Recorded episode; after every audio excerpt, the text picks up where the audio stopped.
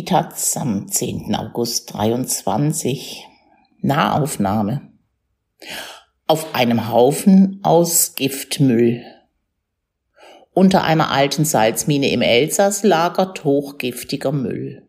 Wird er nicht geborgen, gefährdet er ein wichtiges Trinkwasserreservoir.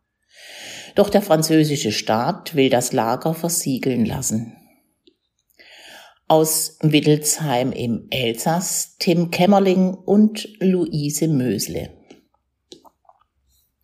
Knapp 30 Kilometer von der deutschen Grenze entfernt, ein wenig nördlich der elsässischen Stadt Müllhus, liegt das Gelände des ehemaligen Kali-Bergwerks Mine de Potas d'Alsace. Hinter einem hohen Metallzaun ragen zwei Fördertürme in den bewölkten Himmel. Josef links, Else rechts. Die roten Ränder auf den Türmen, die früher die Aufzüge mit den Bergleuten in und das Salz aus der Mine befördert haben, stehen still. Seit 2002 wird hier kein Kalisalz mehr gefördert. Das Gelände hinter dem Zaun ist nicht viel größer als ein großer Supermarktparkplatz aber 500 Meter darunter erstrecken sich kilometerweit die alten Gänge und Stollen des Salzbergwerks. Durchlöchert wie ein Schweizer Käse ist das Elsass an dieser Stelle, sagen Ortskundige. Problematisch wird es, wenn man nochmal 25 Meter weiter nach unten geht, unter die alten Salzminen. Hier lagern in einem Gitternetz aus Gängen 42.000 Tonnen giftiger Industriemüll. Quecksilber, Asbest, Chrom, Pflanzenschutzmittel, alles in großen Plastiksäcken, sogenannte Big Bags, verpackt. Direkt darüber erstreckt sich im Rheingraben das größte Grundwasserreservoir Europas, von Basel bis nach Mainz. Auf deutscher und französischer Seite hängen sieben Millionen Menschen von diesen Trinkwasserversorgung ab. Expertinnen schätzen, dass das Lager in spätestens 70 Jahren voll Wasser laufen wird. Umweltschutzorganisationen und die regionale Politik fürchten, dass der hochgiftige Müll dann das Grundwasser und den Rhein kontaminieren könnte. Außerdem weisen sie darauf hin, dass in Stockamin immer noch illegal eingelagerte brennbare Stoffe liegen. Seit über 20 Jahren fordern Umweltverbände wie der Bund und Protestgruppen wie Destokamin, die Säcke zu bergen. Die Betreiberfirma Mine de Potas d'Alsace, MDPA, deren alleiniger Eigentümer der französische Staat ist, will aber lieber versiegeln lassen. Zu viele Giftstoffe seien schon ausgetreten, man könne keine Minenarbeiterinnen mehr dort hinunterschicken.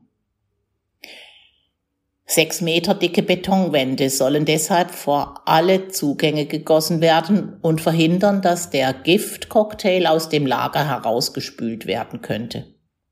Oben, neben dem Turm Josef, stehen schon die Silos bereit, in denen Zement und Sand dafür gemischt werden sollen. Ab September soll mit den Versiegelungsarbeiten begonnen werden, so der Plan der französischen Regierung. Eigentlich dürfte hier gerade gar nicht gearbeitet werden, kommentiert Roland Dübel einige geschäftige Arbeiterinnen auf dem Förderturm Else, die man außerhalb vom Rand des Geländes aus beobachten kann. Dübel war früher als Techniker für die Sicherheit auf dem Gelände und in der Salzmine zuständig. Heute ist er Mitglied in der Überwachungskommission des Lagers. Die Betreiberfirma ist verpflichtet, eine solche Überwachungskommission aus Anwohnerinnen, Mitarbeiterinnen, Verwaltungsangestellten und regionalen Politikerinnen einzusetzen. Die Kommission trifft sich regelmäßig. Sie wird zu allen Beschlüssen und Vorkommnissen informiert und sie begutachtet, zumindest soweit möglich, das Lager. Im Juli 2021 hatten lokale Investigativjournalistinnen der Zeitung Rue 89 Strasbourg Beweise dafür zusammengetragen, was kritische Beobachterinnen schon lange vermuten. In Stokamin liegen nicht nur giftige, sondern auch illegal eingelagerte Abfälle. Der Umweltverband Alsace Natur hat daraufhin eine Klage vor dem Gericht in Straßburg eingereicht. Aktuell befindet sich die Klage noch im Berufungsverfahren. Die Vorbereitungsarbeiten für die Versiegelung müssen deshalb erst einmal pausieren. Trotzdem fahren an diesem Tag Mitte Juli ein paar Schaufellader über das Gelände. Was genau sie machen, kann sich Roland Dübel auch nicht erklären.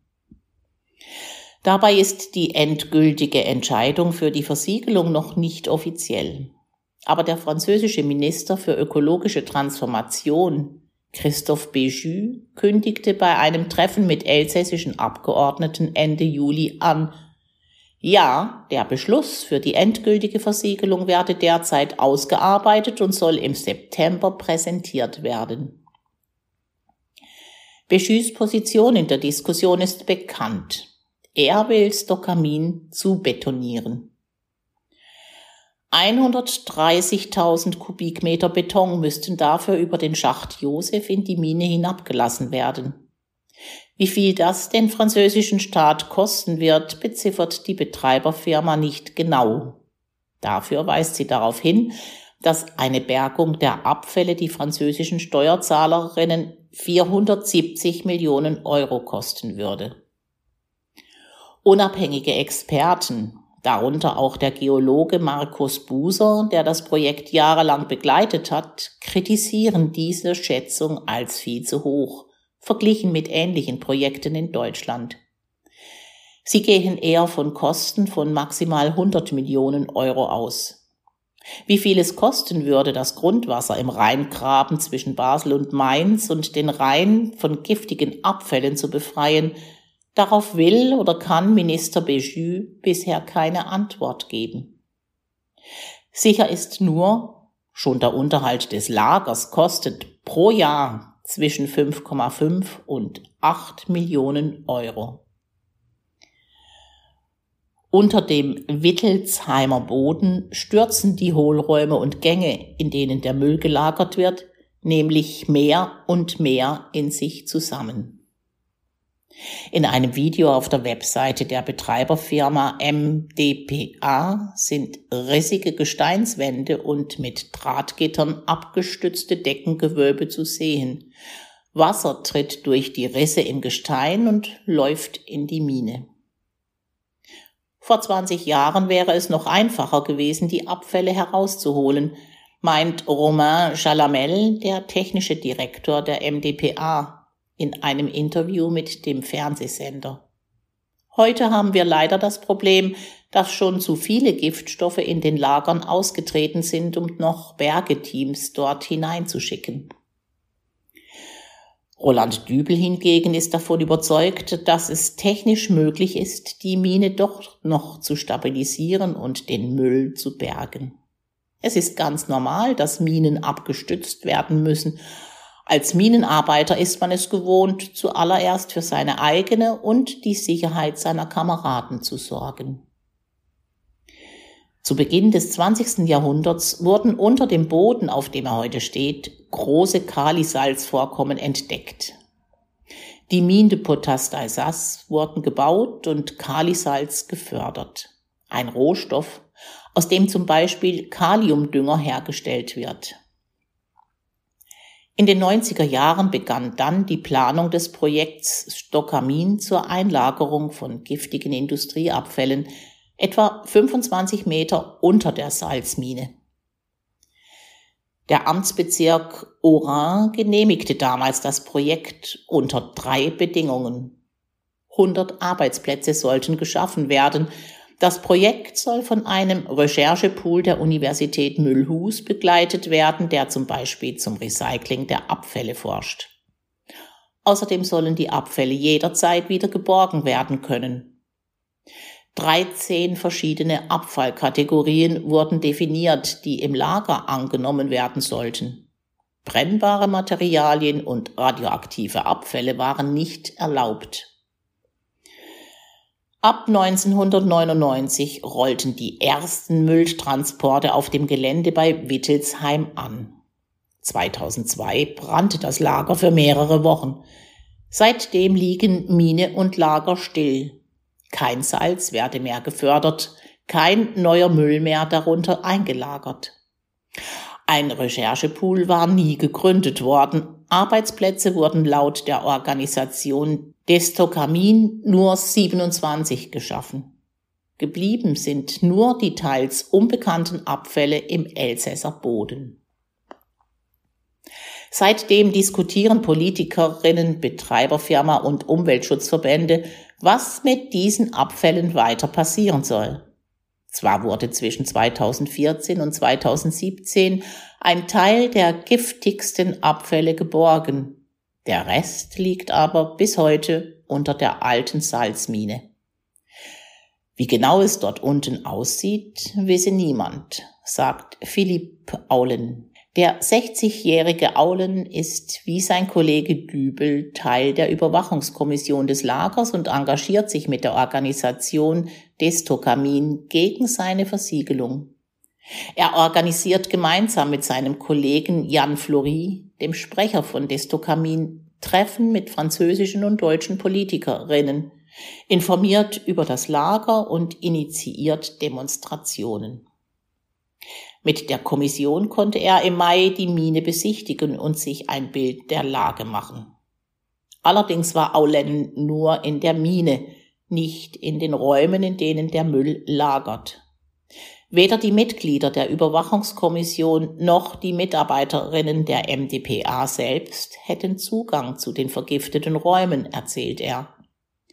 Aulen schätzt, dass die letzten, die den Müll zu Gesicht bekommen haben, die Mitarbeiterinnen der Firma sind, die bis 2017 für die Bergung der giftigsten Abfälle zuständig war. Es wurde ein Cocktail an hochgiftigen Dingen eingeliefert, sagt auch Aulens deutscher Kollege Axel Mayer am Telefon. Er war Mitglied des BUND und seit 1997 bei Protesten gegen Stokamin dabei.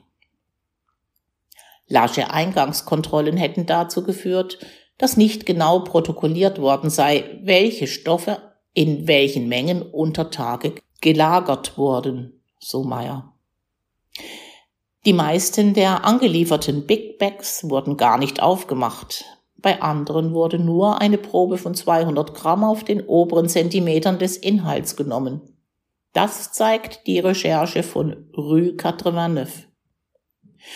So sind wohl auch die Materialien in das Lager gelangt, die 2002 zu dem Brand geführt hatten. Auch wenn ein Teil dieser illegal gelagerten Stoffe zwischen 2014 und 2017 wieder herausgeholt wurden, Axel Mayer geht wie andere kritische Beobachterinnen davon aus, dass immer noch illegal eingelagerte Abfälle in der Deponie sind. Durch Risse im Gestein, Bohrlöcher oder die Zugangsschächte kann Grundwasser aus dem Reservoir darüber in das Lager sickern, wo es dann durch die giftigen Abfälle kontaminiert wird. Eine Betonversiegelung verhindert nicht, dass Grundwasser in das Lager läuft. Eine Mine kann niemals 100% dicht abgeschlossen werden, sagt Dübel. Da unten laufen ununterbrochen Pumpen, um das einsickernde Grundwasser wieder herauszupumpen. Er deutet auf den Boden, auf dem er steht. Über einen längeren Zeitraum betrachtet werden die Hohlräume, in denen der Müll lagert, von den Erdmassen darüber zusammengedrückt. Die Mischung aus Wasser und Müll wird dann wie aus einem Schwamm durch eben jene Risse Bohrlöcher und Schächte nach oben in das Grundwasser gepresst. Dies zeigen auch die Forschungen von Markus Buser. Der Schweizer Geologe beriet die MDPA schon bei der Planung des Lagers und erzählt der Taz am Telefon, dass er davon ausgeht, dass das Grundwasser in den nächsten 100 bis 150 Jahren verunreinigt werden wird. Mit der Versiegelung exportieren wir das Problem in die Zukunft, erklärt er. Eine Mine ist kein Endlager, auch nicht, wenn man sie versiegelt. Die MDPA selbst wollte trotz mehrfachen Kontaktversuchs durch die Taz keine persönliche Stellungnahme zu Stokamin abgeben. Aber sie verweisen auf ihrer Webseite auf eine Studie, die davon ausgeht, dass das vergiftete Wasser erst in 20.000 Jahren wieder aus dem versiegelten Lager austritt. Unter den Teppich kehren, das ist die Strategie der französischen Politik im Umgang mit diesem Problem, meint Sandra Regol bei einer Limonade in einer Straßburger Kneipe. Sie ist Abgeordnete der Grünen in der Assemblée Nationale, der französischen Nationalversammlung, und engagiert sich gegen die Versiegelung des Giftmülllagers. Gerade kommt Regol aus Paris zurück. Dort ist sie zwei Tage pro Woche und versucht, die Interessen aus ihrem Wahlkreis in die große Politik zu tragen. Hier im Elsass seien alle gegen die Versiegelung der Deponie. Grüne, konservative und sogar rechte Abgeordnete arbeiten zusammen, um das zu verhindern. Für Paris sei Stokamin aber perfekt, um ein Exempel zu statuieren, schätzt Regol. Und irgendwann wird zu betonieren die gängige französische Praxis im Umgang mit Problemmüll. Die könnte dann auf andere umstrittene Lager übertragen werden, fürchtet sie. So zum Beispiel auf das Atommüllzwischenlager in Bühr nahe der Schweizer Grenze. Wir sind darauf angewiesen, dass auch aus Deutschland diplomatischer Druck kommt. Die französische Regierung muss verstehen, dass dies nicht nur eine nationale Entscheidung ist, sondern weitreichende Folgen für alle umliegenden Länder haben wird, sagt die Abgeordnete Regol. Bärbel Schäfer, Präsidentin des Regierungspräsidiums Freiburg, sieht, anders als Regol, das Grundwasser für baden-württembergische Bürgerinnen nicht gefährdet. Als Regierungspräsidentin vertritt sie die Anliegen der Region bei der baden-württembergischen Landesregierung. Sie verweist auf dieselben Studien wie die MDPA, die nicht von einer akuten Gefährdung des Trinkwassers ausgehe. Trotzdem habe die Landesregierung französische Behörden aufgefordert, den Müll zu bergen und das Grundwasser zu überwachen. Darüber hinaus sieht Schäfer aber wenig Einflussmöglichkeiten. Die Entscheidung der französischen Regierung müssen wir erstmal so akzeptieren, sagt sie am Telefon. Wir können nur hoffen, dass die Klagen von Alsace Natur gegen die Versiegelung in letzter Instanz doch noch durchkommt, meint Regol in Straßburg. Wann das Gericht die Entscheidung fällt, weiß die Abgeordnete nicht. An eine Kehrtwende der Politik glaubt sie indes nicht mehr. Auf eine Erleuchtung unseres Ministers für ökologische Transformation brauchen wir, denke ich, nicht mehr zu hoffen. Alain Carrier, der zuständige Unterpräfekt in Mühlhus, hat am 27. Juli bereits seine Zustimmung zur Versiegelung gegeben. Sie alle verweisen auf die Studien, die von der MDPA in Auftrag gegeben wurden und eine Gefährdung für das Grundwasser erst in vielen tausend Jahren sehen. Doch genau das sei das Problem an diesen Studien, meint Philipp Aulen vor Ort bei der Mine. Diese Studien wurden alle von der Betreiberfirma beauftragt, also vom französischen Staat finanziert Unabhängige Expertinnen kommen zu anderen Ergebnissen. Deshalb hat der Umweltschutzverband Alsace Natur gemeinsam mit dem BUND auf deutscher Seite Mitte Juli ein Crowdfunding gestartet, um eine unabhängige Kommission von Expertinnen zu bezahlen, die das Risiko einer Versiegelung nochmal neu bewertet. Eine weitere Möglichkeit, gegen die Versiegelung vorzugehen, wäre eine Klage wegen Ökozid einzureichen. Die Stop Ecocid Foundation setzt sich aktuell dafür ein, dass Ökozid vor dem Internationalen Strafgerichtshof als ein internationales Verbrechen anerkannt wird. Gravierende Umweltschäden, die mutwillig in Kauf genommen werden, könnten dann wie Verbrechen gegen die Menschlichkeit verurteilt werden. Der französische Ableger von Stop Ecocid prüfe das derzeit auch für Stokamin in Wittelsheim, bestätigt eine Sprecherin auf Taz Anfrage. Technologien zur Bergung von giftigem Müll werden auf der deutschen Rheinseite schon entwickelt. Dagmar Demer ist Leiterin der Unternehmenskommunikation bei der Bundesgesellschaft für Endlagerung BGE. Das Problem von giftigen Abfällen in einem maroden Bergwerk kennt sie gut, erklärt sie am Telefon. Die BGE sucht aktuell eine Lösung zur Bergung der radioaktiven Abfälle im 100 Jahre alten Salzbergwerk Asse im niedersächsischen Wolfenbüttel. Ähnlich wie bei Stokamin im Elsass läuft hier Wasser in die Mine. Das Gestein verschiebt sich und die Lagerräume und Gänge sind instabil. Bis 2033 soll hier eine Lösung für die Bergung des radioaktiven Mülls gefunden werden.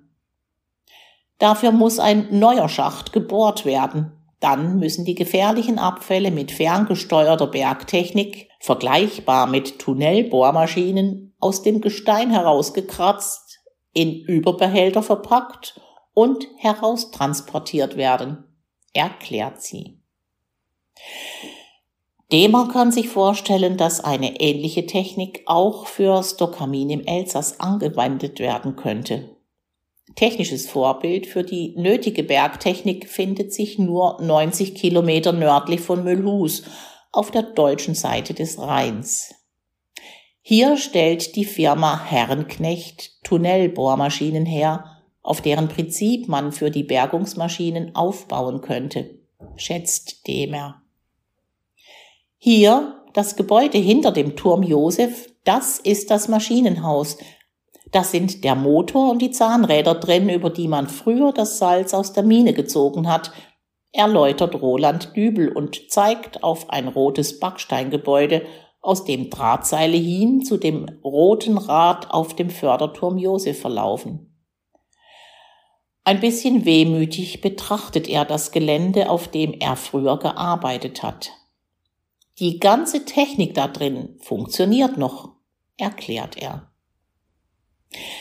Das nächste Mal könnte sie in Gang gesetzt werden, um den Beton, der hier schon für die Versiegelung vorbereitet wird, unter Tage zu bringen.